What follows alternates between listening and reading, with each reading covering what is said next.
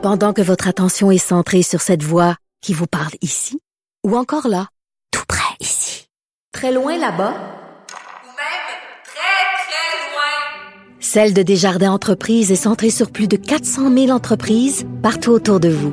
Depuis plus de 120 ans, nos équipes dédiées accompagnent les entrepreneurs d'ici à chaque étape pour qu'ils puissent rester centrés sur ce qui compte, la croissance de leur entreprise.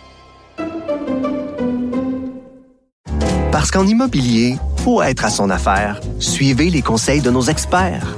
Via Capital, les courtiers immobiliers qu'on aime référer. Bonne écoute.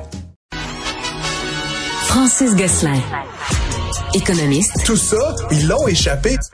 Consultant. C'est quand même pas une petite affaire. Auteur. C'est moins politiquement populaire. Francis Gosselin, pour savoir et comprendre l'économie. Bonjour Francis. Salut Mario. Encore des difficultés pour la plateforme de la SAAC, le fameux SACLIC. Ça, ça, ça, clique et comme toujours, Mario, ça ne clique pas encore une fois. Euh, c'est des travaux de maintenance cette fois-ci qui auraient été entamés au cours du week-end et que la SAQ aurait pas été en mesure de finir pendant tout un week-end, donc ça déborde. Et là, euh, j'ai essayé de voir des mises à jour, là, mais à 14 heures, c'était toujours en panne, euh, ce qui fait en sorte évidemment que euh, tous les gens se jettent dans les centres de service, ce qui fait qu'il y a des débordements, énormément d'attentes. Et puis, ce qui est un peu ironique, c'est que la SAQ a dit aux gens euh, que dans le fond, plutôt que d'attendre, euh, d'essayer d'aller sur sur sa clique dans les prochains jours pour régler leurs problèmes, euh, c'est c'était un peu ironique et, presque et presque malaisant, là, Mario, de, de, voir la réaction. Je, je me disais peut-être qu'on pourrait confier tout ça à Amazon. Je sais pas ce que tu en penses, mais on, on pourrait demander à Jeff Bezos, juste, you know, les permis, les immatriculations au Québec, règle-nous donc ça. Euh, ça pourrait être shippé en 24 heures à domicile.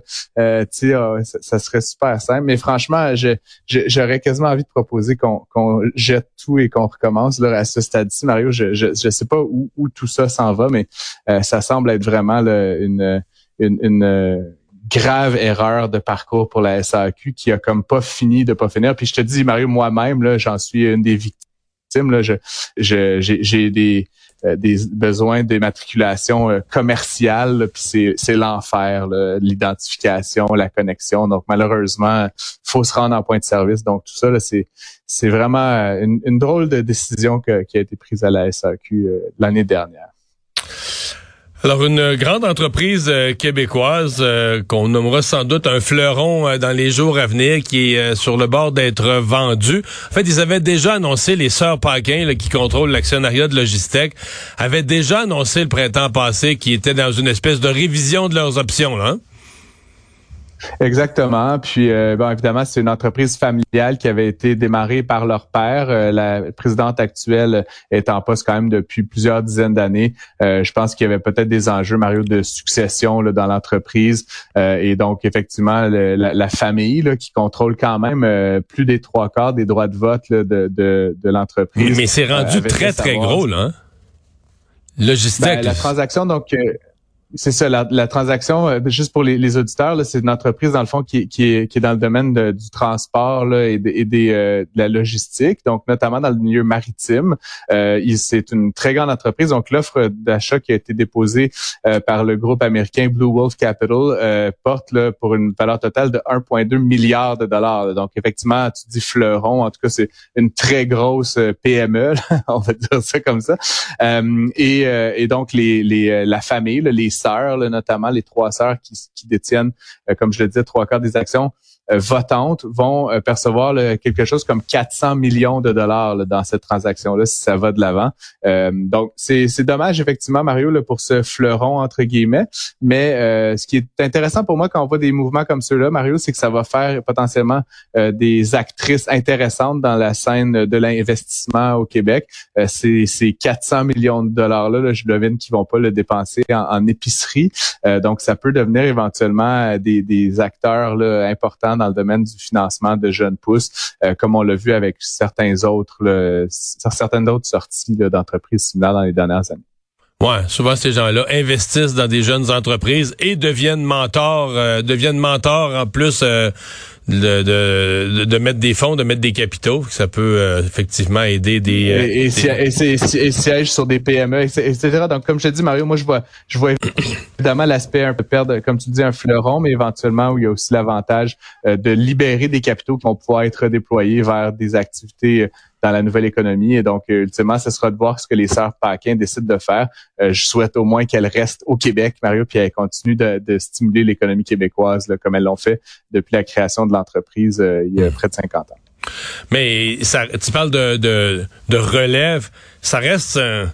c'est un secteur vraiment spécialisé. Là. il aurait fallu que, je sais pas, qu'est-ce qu'ils ont comme famille ou s'ils ont des enfants ou des mais il faut vraiment que tu sois dedans, là, de la logistique de transport, du transbordement dans des ports de marchandises, etc.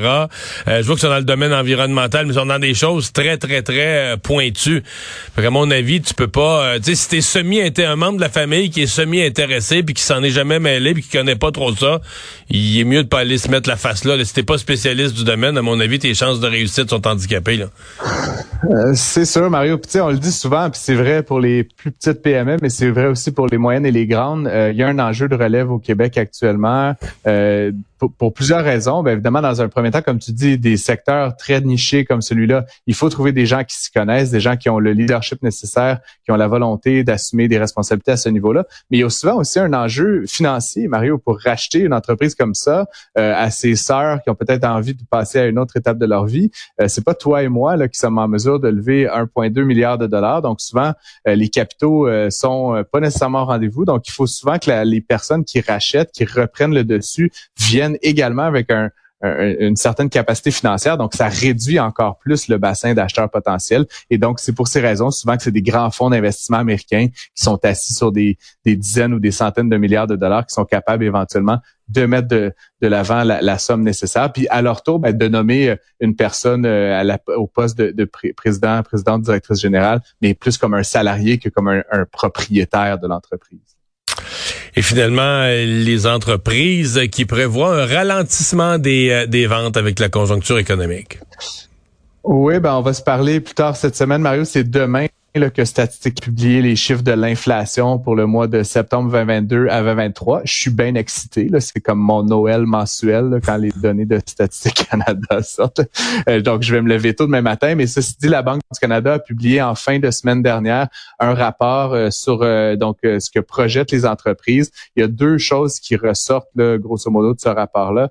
Le premier, c'est que la grande majorité des entreprises s'attendent à avoir euh, à vivre un ralentissement de leur vente dans le prochain 12 mois. Donc, on s'attend à ce que ça ralentisse. Est-ce que ça se traduit tout ça par une récession? Encore une fois, difficile à dire de manière exacte, euh, mais dans le domaine, par exemple, euh, de l'alimentation, il y a éventuellement une baisse de volume qui pourrait être compensée par une continuation de l'augmentation des prix, Mario. C'est ça là où le bas blesse. C'est que oui, l'activité peut diminuer de 1-2 mais si les prix augmentent d'autant, ben, on se retrouve plus ou moins au même niveau là, de, de, de production de valeur économique. Et puis évidemment, si les prix continuent d'augmenter, ben, que ça veut dire, c'est de l'inflation, Mario. Donc, ça pourrait inciter la Banque euh, du Canada à stabiliser ou peut-être euh, réaugmenter son taux directeur. Euh, la prochaine décision de la Banque du Canada a lieu le 25 octobre prochain, donc la semaine prochaine. Ça va être aussi un rendez-vous que je ne vais pas manquer. Euh, mais donc, encore une fois, la Banque du Canada publié ce rapport vendredi un peu pour poser la table, Mario, sur ce qui est attendu du côté des entreprises. et donc, on, on, va voir comment ça se traduit dans les faits demain par les chiffres de l'inflation qu'on connaîtra en milieu de journée. Merci Francis, à demain. À demain.